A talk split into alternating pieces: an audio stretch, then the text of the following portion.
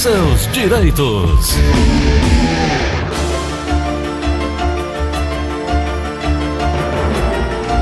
São 9 horas 40 minutos em Fortaleza, 9 e 40 Vamos falar sobre direito previdenciário. Doutora Ana Flávia, tudo bem, doutora? Bom dia. Bom dia, Gleuton. Bom dia, ouvintes da Verdinha. Tudo ótimo, graças a Deus. E por aí? Tudo tranquilo, doutora. Dentro dessa nova normalidade, né? Sei. Mas vamos Essa lá. nova normalidade que a gente tem que se acostumar com tudo diferente, né, Gleuton? Pois é. Ô, doutora, falar em nova normalidade, nós já falamos aqui sobre o 14º salário dos aposentados, né? A lei 3657 barra 2020, mas ainda sobra dúvidas, doutora, a respeito disso. É, é que o projeto de lei 3657 barra 2020, que pode garantir aos aposentados e pensionistas do INSS o pagamento de um 14º salário ainda em 2020, está em estudo no Senado. Qual é o, o objetivo? É trazer um socorro, uma, uma oxigenação para os aposentados, doutora? É, né, Gleudson? É, ainda mais porque é, realmente todo ano tem aquela antecipação do 13 terceiro, né? Uma parcela paga em agosto, a outra paga no final do ano. Mas esse ano, por conta da pandemia do coronavírus, o 13 terceiro foi todo antecipado, né? Então não vai ter aquele auxílio natalino, natalino né, para os aposentados e pensionistas. Então, é, o intuito do 14 é esse alívio, né, para os idosos é, receber ainda esse auxílio ao final do ano. Doutora, mas só aqueles que são aposentados com salário mínimo? Não, aqueles que têm benefício previdenciário, né, Gleuton? O previdenciário é o que tem o 13 terceiro, né? Tá. Isso aqui não se aplica, não se aplica ao LOAS. Tá. Lembrando, Gleuton, porque muitos ouvintes sempre ligam perguntando, né? Ele- esse projeto de lei, ele ainda tem que ser votado no Senado para passar para a Câmara. Se não tiver nenhuma modificação na Câmara, para então ir para o Jair Bolsonaro sancionar ou vetar. É. Então, só lembrando que o projeto de lei garante, caso aprovado, o pagamento de 14º salário para aqueles que recebem aposentadoria, pensão por morte, auxílio doença, auxílio acidente e auxílio reclusão. Quem Exato. tem eh, o LOAS está fora dessa, dessa medida, desse, desse projeto de lei, desse Exato. PL. Com certeza. Porque o LOAS, ele não é um benefício previdenciário, ele é um benefício assistencial. E aí a, a tramitação, como a doutora falou, vai aí estar indo aí é, é de autoria do senador Paulo Paim, do PT do Rio Grande do Sul, e em justificativa ao PL, que é o projeto de lei, o parlamentar argumentou que a medida tem caráter humanitário por oferecer amparo para grupos que estão em situação vulnerável. E de fato, assim estão, né, doutora? Essas pessoas estão, nesse, sim, Gleuton. nessa situação, né? Com É. certeza. É. E vai Os abranger- aposentados e pensionistas, é, eles, eles usaram o 13 terceiro, que no final do ano serve para poder comprar uma vestimenta melhor, né, Gleuton? Para comprar um presente, para ajudar até na ceia de Natal, né?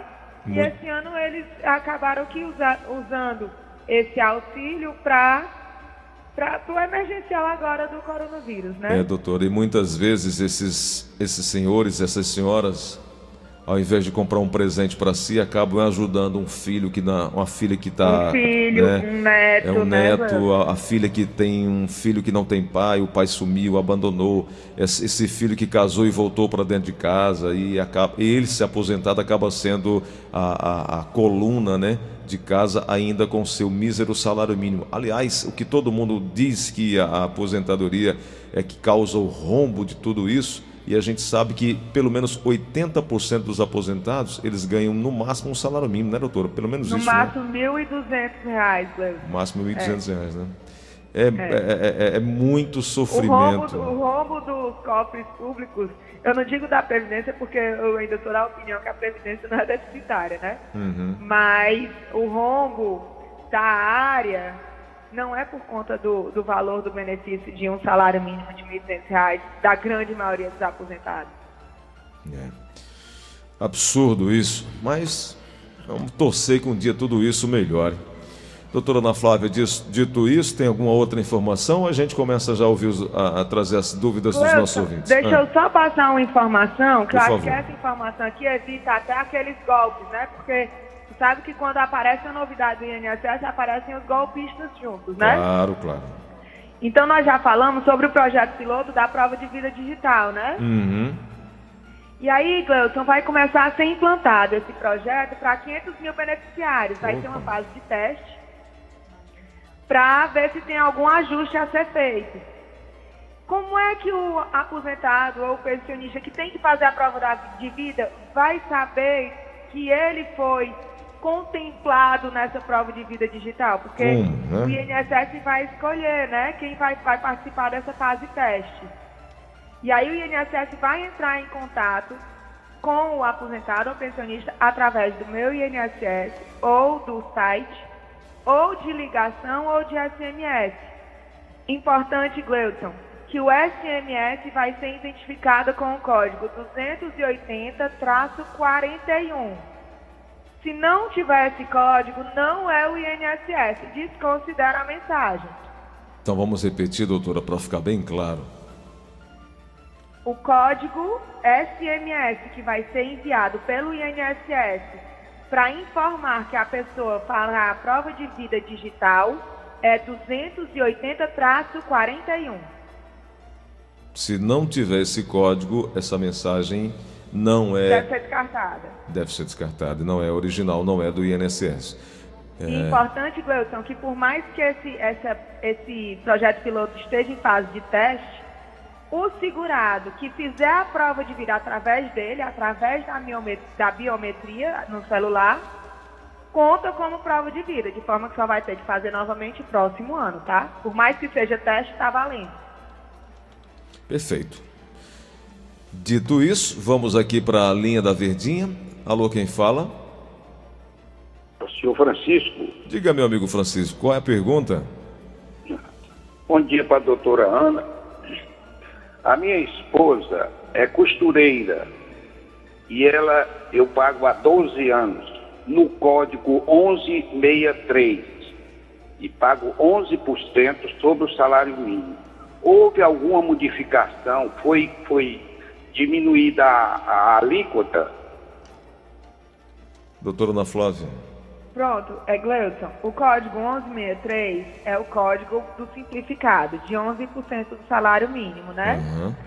É, o código não mudou, continua o mesmo e o valor também continua o mesmo. 1.045 vezes 11%, que dá R$ 114,95. Entendi. Doutora. Não teve nenhuma modificação.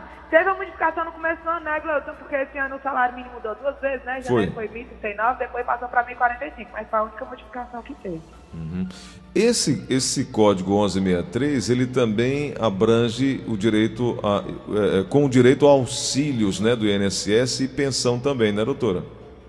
É, na verdade, Gleuton, o código 1163 só não dá direito a aposentadoria por tempo de contribuição. Hum, ele dá por idade, que agora não tem mais, por é idade, é sim. Com a reforma. É, agora é a programada, né? É. A aposentadoria programada, que tem que ter a idade mínima. Que, na verdade, eu creio que seja a aposentadoria por idade, né, Gleuson? É. Doutora... Porque a idade 62, 65, ponto. Comprova os 15 anos de contribuição mulher, 20 anos homem, tá tudo certo. Uhum. Uh, aquele código 1406 é o código do contribuinte facultativo? É o 1406, é, doutora? 1406, do facultativo, exato. Perfeito, muito bom. É, então vamos aqui para mais uma pergunta na linha da Verdinha. Alô, quem fala? Alô? Oi, quem é? Ferreira. Oi, Ferreira, seja bem-vindo. Qual é a pergunta, meu amigo? Primeiro eu quero parabenizar você, Gleito, pelo esse programa que tem prestado um grande serviço ao povo do Ceará. Obrigado, querido. Incrível, eu venho acompanhando vocês de muito tempo e a doutora tem tirado muitas dúvidas, tem prestado um serviço à própria Previdência Social. Muito obrigado. Eu queria saber, porque eu sou aposentado, eu me aposentei por invalidez. Uhum. Eu tenho mal o pato. Certo. E ele, na, na época que eu me aposentei, ele observei que eles não portaram o ano de 2008, que eu recolhi no teto máximo hum. porque eu era vereador no Cascavel, e eles não contaram esse ano de 2008, contaram outros anos também, mas muito bem mais para trás. Aí eu fiquei com 4.500 reais mais ou menos. Eu queria saber da doutora se tem possibilidade de incluir, que ainda dá tempo de recolher 10 anos, né, de, de reclamar, revisão. Doutora. O seu Ferreira está sabendo de tudo, tá né? De fato, está bem informado. O prazo para revisão é de 10 anos. Então, se ele realmente tem direito, ele pode solicitar ainda, tá certo? Gleuson, uma informação importante, já que o senhor Ferreira falou é, acerca da aposentadoria por invalidez, é sobre o adicional de 25%. Hum. Eu posso trazer essa informação amanhã? Por favor, por favor. Tá informação tá importante. Ô, doutora, é, é, uma outra informação que eu considero importante, por exemplo, a lida da dona de casa, o trabalho da dona de casa, lavar, passar, é, varrer, cuidar de menino, aquela, aquela, aquela rotina toda, mas a grande maioria não sabe é que tem direito à aposentadoria. É verdade? Na verdade, Gleuson, todo mundo que contribui com o INSS por carnê ou que trabalha de carteira assinada tem direito à aposentadoria, certo? O que uhum. acontece com a empregada doméstica, no caso, né, a secretária do lar, ou a dona é de que... casa, né, doutora? É, aí a dona de casa tem a, do, é, duas possibilidades, né?